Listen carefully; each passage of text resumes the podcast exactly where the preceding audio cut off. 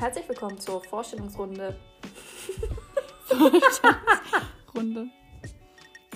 Herzlich willkommen zur Vorstellungsfolge von Mind Me, dem Podcast über die Facetten der Depression. Mein Name ist Mia. Und ich bin Hanna. Und wir möchten euch einfach mal unsere Geschichten erzählen und danach äh, einfach darüber reden, warum wir den Podcast überhaupt machen und was damit unsere Ziele sind. Und deswegen würde ich sagen, dass äh, Mia jetzt einfach mal startet. Sehr gerne. Bei mir fing es tatsächlich schon sehr früh an. Ähm, ich hatte in der Grundschule fast jeden Morgen schon Bauchschmerzen und ich wusste einfach nicht, woher sie kommen. Irgendwann bin ich dann zum Schulpsychologen gegangen und er stellte fest, dass es damals an einer Lehrerin lag, die immer super viel am Motzen war und ähm, das genaue Gegenteil von den ganzen anderen lieben Grundschullehrerinnen, die ich damals so hatte. Äh, ich finde das übrigens sehr cool, dass ihr Schulpsychologen habt. Das äh, haben nicht viele Schulen, glaube ich. Es war tatsächlich auch nicht bei uns in der Schule. Also ich bin zu einem anderen, zu so einem oh. Schuldings gegangen. Okay, alles klar. Dann ging es mir eine lange Zeit gut, soweit ich mich erinnere. So richtig schlimm ging es mir dann, als wir beide an die Nordsee zu deinen Verwandten wollten. Ich weiß noch genau, wie ich morgens schon merkte, wie mir immer übler und übler wurde und ich dann halt auch in der Dusche stand und mir die ganze Zeit so vor den Kopf gemacht habe, wie ich die Fahrt an die Nordsee überleben soll, ohne mich zu übergeben, weil es ja doch schon ein gutes Stück war. Und als du dann mit deinem Vater da warst, um mich abzuholen, musste ich mich übergeben und wusste, ich, ich konnte mir einfach nicht erklären, warum. Ich wusste nicht, was das war. Am nächsten Tag hat meine Mutter mich ja dann zu euch gebracht, doch mir ging es den ganzen Urlaub schlecht. Ich weiß noch genau, wie wir shoppen waren und ich ich habe mich einfach so scheiße gefühlt, weil ich die ganze Zeit Bauchschmerzen hatte, Übelkeit und der Gedanke daran, dir den ganzen Urlaub zu vermiesen, da, das war doch viel schlimmer für mich. Also das zu hören, das tut mir einfach so leid, weil ich wusste das ja tatsächlich gar nicht so, dass du dich so gefühlt hast. Und ähm, ja, es tut mir einfach leid, das zu hören jetzt. Und ich hätte ich es gewusst, hätte ich, weiß ich nicht, irgendwas anders gemacht vielleicht. Ich weiß es nicht. Ich kann mich nur noch daran erinnern, wie wir im Badezimmer geschlafen haben, weil eine dicke Spinne an der Decke war. Ja, daran kann ich mich auch gut erinnern. Einschneidendes Erlebnis. Ja. Ab da war es erst recht schlimm. Es verging kein Tag ohne Übelkeit oder Bauchschmerzen. Wenn das mal weg war, hatte ich beispielsweise Kopfschmerzen. Ich hatte immer irgendwas, egal ob Übelkeit, Atemprobleme, Kopfschmerzen oder Herzschmerz. Ich war bei etlichen Ärzten, niemand konnte mir helfen. Ich war einfach so verzweifelt, ich habe nicht verstanden, was mit mir los war, was mit meinem Körper falsch war. Das Mobbing in der Schule hatte die Situation zusätzlich zu den privaten Problemen drastisch verschlechtert. Als ich von der weiterführenden Schule auf einen Berufskolleg wechselte, hörte zwar das Mobbing auf, es ging mir aber immer schlechter und schlechter. Ich habe wegen der Krankheit vier Jahre statt zwei Jahre für mein Fachabitur gebraucht. Irgendwann habe ich jemanden kennengelernt, dessen Geschichte ähnlich zu meiner war und Hilfe bei einem Therapeuten gefunden hat. Daraufhin besuchte ich erst einmal einen Neurologen in meiner Heimatstadt, der verschrieb mir Antidepressivum. Ich habe sofort eine Verbesserung gemerkt und habe mir eine Therapeutin gesucht. Mit ihr bin ich leider überhaupt nicht klargekommen und habe nach einem Jahr wieder aufgehört. Beispielsweise wusste sie, dass ich panische Angst vor Hunden habe und ja, sie hatte halt auch so einen Therapeutenhund, sage ich jetzt mal. Den hat sie dann so richtig wild gemacht mit einem Spielzeug und mir das Spielzeug dann einfach random auf meinen Schoß geworfen. Und ich war natürlich übelst in Panik, weil der Hund dann auf einmal auf mich zugelaufen kam. Also, das finde ich schon echt seltsam und auch echt krass. Ich weiß auch nicht, was das für Therapie-Dinger waren. Mit 19 bin ich dann in eine Großstadt gezogen. Dort habe ich mir nach einiger Zeit erneut eine Therapeutin gesucht. Nach einigen Monaten habe ich aber dann auch diese Therapie wieder abgebrochen, da ich dachte, dass es mir gut geht. Spoiler, das tat es nicht. Ich habe halt auch durchgehend das Antidepressivum genommen, war ab und zu mal bei dem Arzt, der mir das verschrieben hat. Er hat allerdings nicht auf meine angesprochene Nebenwirkung reagiert und auch nicht mein Blut untersucht, was ich rückblickend auch irgendwie ein bisschen komisch finde, dass er mir das einfach nur verschrieben hat und sich gar nicht so richtig darum gekümmert hat, wie sich das bei mir zeigt. Ja, das stimmt. Das ist echt komisch. Ich merkte, wie es mir immer schlechter und schlechter ging. Ich hatte öfter Nervenzusammenbrüche und sollte einfach ein Beruhigungsmittel nehmen, welches mir der Arzt verschrieb. Das habe ich dann auch leider das ein oder andere Mal zu oft genommen, da ich eine komplette Flasche davon zu Hause hatte und mir die Wirkung einfach so gut gefallen hat. Irgendwann ging es mir dann so mies, dass ich wieder einen Nervenzusammenbruch hatte. Schlimmer als je zuvor. Zum Glück hat ein damaliger Freund mich in die Notaufnahme gefahren, sonst wüsste ich nicht, ob ich noch hier sitzen würde. Ich wurde dann stationär aufgenommen und musste locker drei verschiedenen Menschen meine komplette Lebensgeschichte erzählen, bis ins kleinste Detail, was natürlich extrem kräftezehrend war, da ich dadurch die gesamten Situationen immer und immer wieder erleben musste. Da wurde mir auch erst bewusst, wie viel ich in meinem Leben schon durchstehen und ertragen musste. Dort wurde ich dann richtig durchgecheckt, habe ein anderes Antidepressivum genommen, weil sie feststellten, dass mir das vorherige offensichtlich nicht gut getan hat. Offensichtlich. Offensichtlich. Ja.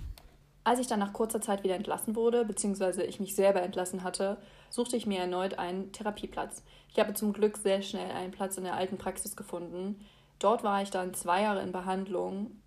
Ich muss sagen, das war die beste Entscheidung meines Lebens, auch wenn es super anstrengend war und absolut nicht leicht. Heute fühle ich mich wie ein neuer Mensch, gerade auch mit dem Umzug raus aus der Großstadt. Es ist das erste Mal in den vergangenen zehn Jahren, dass ich von meinen Depressionen in der Vergangenheit spreche, da es mir seit circa zwei Monaten so gut wie noch nie geht. Und ich hoffe, es werden noch weitere viele Monate, Jahre folgen. Das freut mich zu hören. Super. Dann möchtest du mal erzählen? Ja, dann erzähle ich auch mal von mir. Und dass etwas mit mir nicht stimmen könnte, habe ich eigentlich so mit 15 Jahren gemerkt. Aber eigentlich war es mir gar nicht so bewusst. Es wurde mir erst bewusst, also gar nicht vor so langer Zeit, weil ich mich natürlich dann intensiver äh, damit beschäftigt habe und dem Ganzen auf den Grund gegangen bin. Mhm.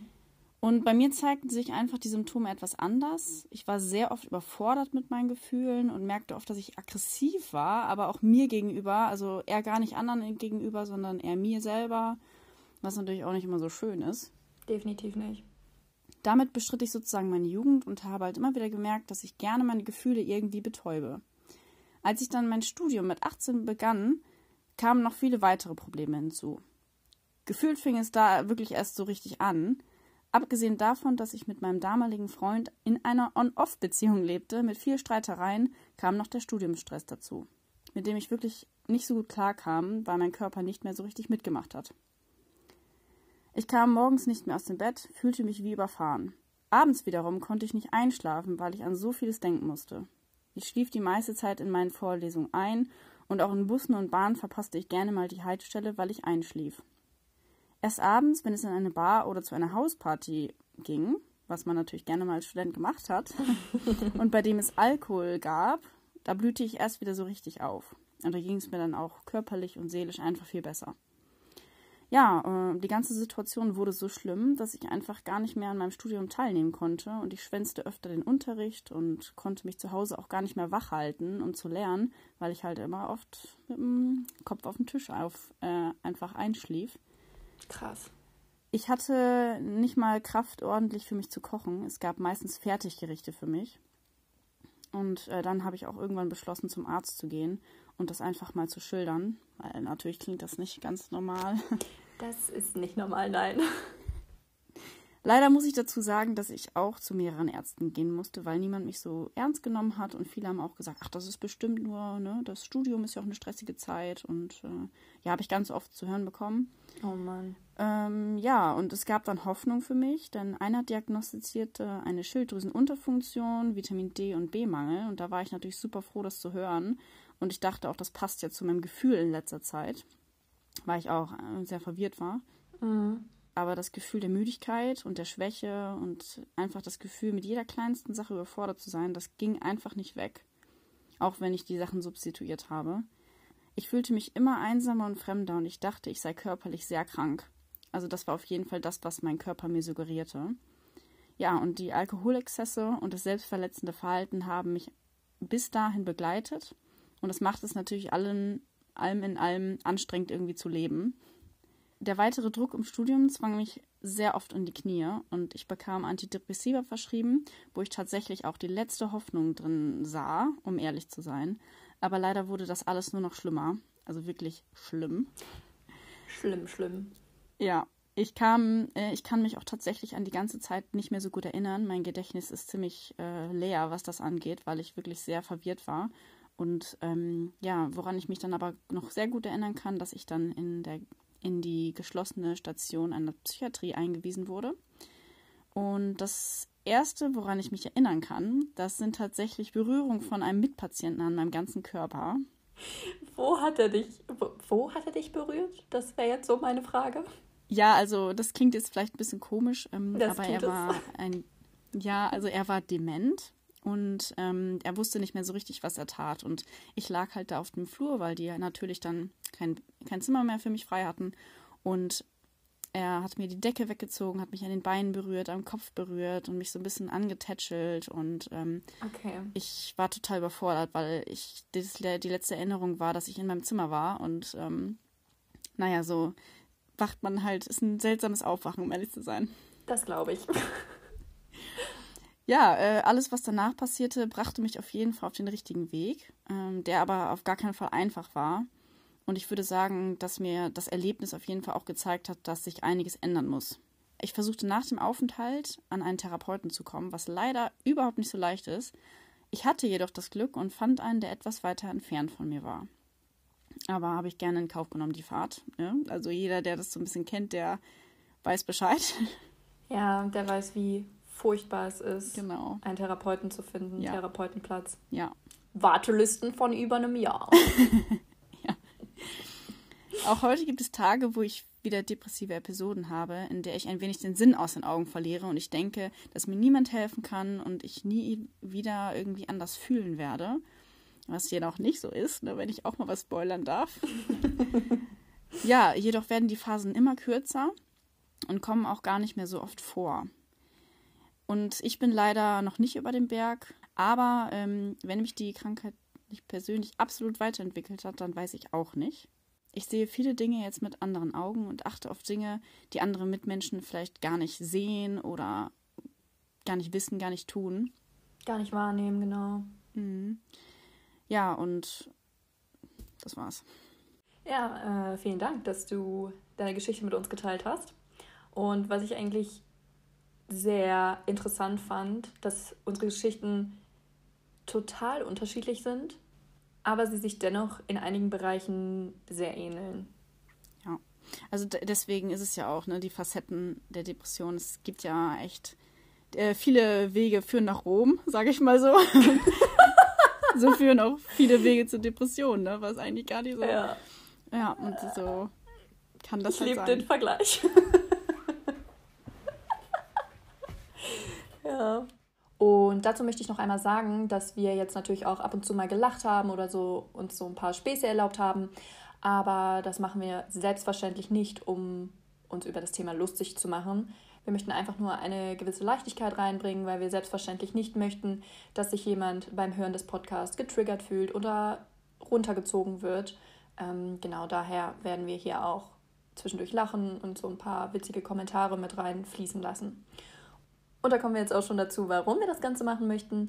Und zwar hat man ja auch anhand Hannas Geschichte gehört, wie lange die Wartezeiten bei Therapeuten sein können und das zeigt ja nur, wie viele Menschen mit psychischen Problemen zu kämpfen haben. Und das ist für uns einfach ein ganz, ganz wichtiges Thema, dass es nicht totgeschwiegen wird, dass man sich dafür schämen muss oder sonstiges. Es ist eine Krankheit wie ein gebrochener Knochen oder eine Allergie oder sonstiges. Und da wir mittlerweile an einem Punkt angekommen sind, an dem es uns so gut geht und wir kein Problem damit haben, unsere Erfahrungen zu teilen, möchten wir das tun, in der Hoffnung, dem einen oder anderen vielleicht ein wenig zu helfen und ein bisschen Mut zu geben, sich Hilfe zu suchen. Da uns das Thema sehr wichtig ist, wollen wir einfach komplett darauf aufmerksam machen, auch über gewisse Themenbereiche. Ähm, es gibt zum Beispiel Themen wie Burnout, Angstzustände oder Angststörungen, Mobbing, wo wir einfach mal drüber reden möchten, unsere Erfahrungen teilen möchten und auch äh, vielleicht Erfahrungen von euch oder aus dem Bekanntenkreis nehmen möchten, weil es gibt so viele, wie gesagt, Facetten und ähm, das ist einfach interessant und vielleicht erkennt sich der ein oder andere dann wieder und fühlt sich dann nicht so alleine, weil, wie wir wissen, passiert das ganz schnell mit dieser echt unschönen Krankheit. Mit dieser richtig beschissenen Krankheit, genau. Ja.